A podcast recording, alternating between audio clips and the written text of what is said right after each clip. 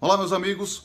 Um tema interessantíssimo é o da chamada produção antecipada de provas, ou ação probatória autônoma, prevista nos artigos 381 ao 383 do CPC. Né? Trata-se de uma figura que é uma ação. O código prevê a possibilidade de você promover uma ação exclusivamente para produção de provas. Então, por exemplo, você pode promover uma ação apenas para produzir uma prova testemunhal, uma ação apenas para produzir uma prova pericial, né? E isso para evitar, por exemplo, a propositura de uma demanda. Você produziu aquela prova e já sabe que não faz sentido promover aquela demanda porque é, a prova é contra você. Ou então, por exemplo, imagine para que você faça um acordo com aquela prova na mão, você possa fazer um acordo, né? ou eventualmente com aquela prova na mão você possa promover uma ação. Então, é, você tem aí várias aplicações, várias possibilidades para promover uma ação exclusivamente para produção de provas, tá? Bom, uma coisa que é importante, trata-se de uma ação. É uma ação por quê? Porque existe aqui o direito à produção antecipada de provas. Ele é um direito autônomo, é um direito específico, um direito substancial, um direito material à produção antecipada da prova, tá? Então, trata-se de uma ação autônoma essa prevista nos artigos 381 ao 383 do CPC. O procedimento ele pode ser de jurisdição voluntária ou não, é, conforme se há ou não há é, conflito de interesses, tá? Outra coisa que é importante dizer aqui em relação a esse procedimento: quais são as hipóteses? Quando é que cabe a ação probatória autônoma?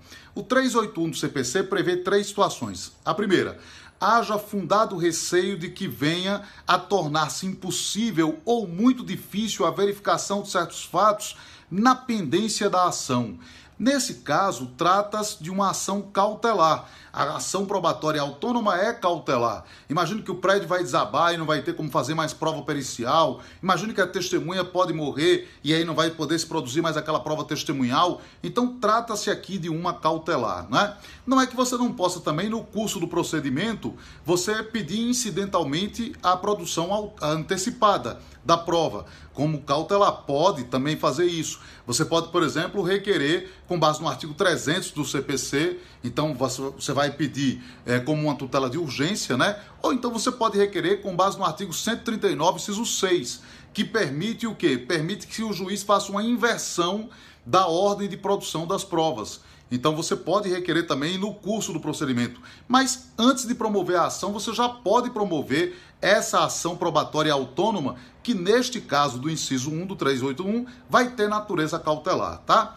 O inciso 2 diz: a prova a ser produzida seja suscetível de viabilizar autocomposição ou outro meio adequado de solução de conflitos. Veja que basta você alegar isso. Você diz, olha, eu quero produzir essa prova, por quê? Porque eu quero é, eventualmente tentar um acordo, enfim. Então basta alegar isso que você já tem o direito à produção antecipada da prova, tá? É, então é, é a hipótese do inciso 2 que note, não tem natureza cautelar. Aqui ela não é cautelar, né? O inciso 3, o prévio conhecimento dos fatos possa justificar ou evitar o ajuizamento de uma ação. Novamente aqui, basta você alegar isso. Basta você dizer, ó, eu estou querendo produzir essa prova para poder promover uma ação. Ou eu quero produzir essa prova para, eventualmente, não precisar promover uma ação, né? Conforme o resultado aqui da prova, dessa prova testemunhal, por exemplo, eu não vou mais promover a ação, né? Basta você alegar e note que aqui também não há a natureza cautelar. Diferentemente do inciso 1, aqui também não tem a natureza cautelar, né? Um outro aspecto interessante também, a chamada justificação. A justificação, você tem a chamada ação de justificação, né? E o código, na verdade, incorporou essa figura à ação probatória autônoma no 381, parágrafo 5 aplica-se o disposto nessa seção àquele que pretender justificar a existência de algum fato ou relação jurídica para simples documento e sem caráter contencioso, que exporá em petição circunstanciada a sua intenção. Isso aqui é a ação de justificação, né? Que foi incorporada aqui pela ação é, probatória autônoma, né? Outra coisa que é importante aqui, e prova documental? Será que é possível produzir de maneira autônoma é, prova documental? Será que é possível ação probatória autônoma com relação a isso, né? Isso porque, com relação à prova é, documental, existe a ação de exibição de documentos, existe a possibilidade de você pedir incidentalmente exibição de documentos, enfim, como é que fica isso, né?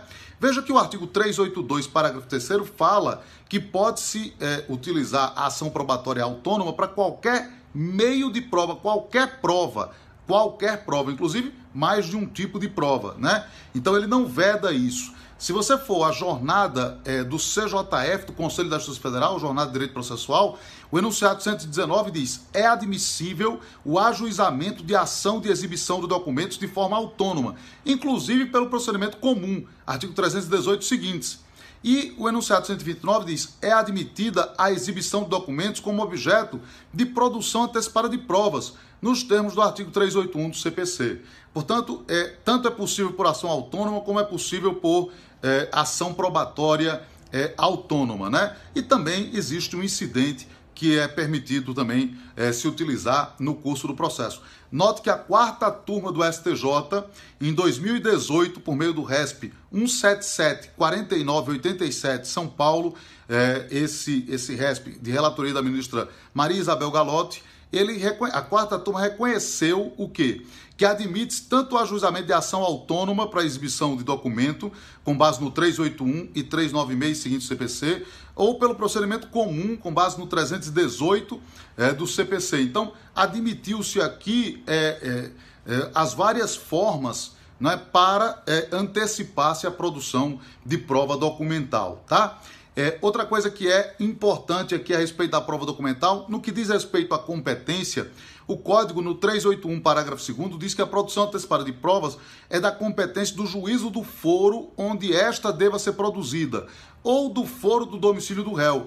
Mas o parágrafo 3 diz o quê? Que a produção antecipada de provas não previne a competência para uma futura ação, uma futura ação é, que alguns dirão ação principal, né? uma ação em que vai se discutir o direito propriamente dito, é, não vai haver essa prevenção. Tá? Outro aspecto importante é que o 382, parágrafo 1 diz que o juiz pode determinar até de ofício a citação do interessado. Note que aqui é possível citar de ofício, o que não é comum isso, né? Citação dos interessados salvo-se inexistente o caráter contencioso.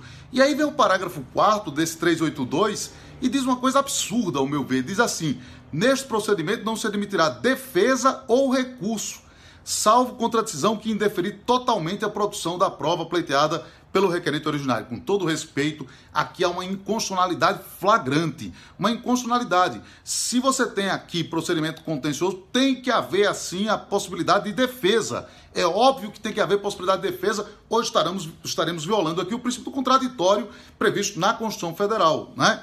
É, além do mais, em relação ao recurso, acho que até pode se limitar com relação às decisões interlocutórias, mas jamais com relação é, às sentenças. Qualquer sentença aqui tem que ser recorrível ou estaremos violando também o princípio do contraditório aqui, tá?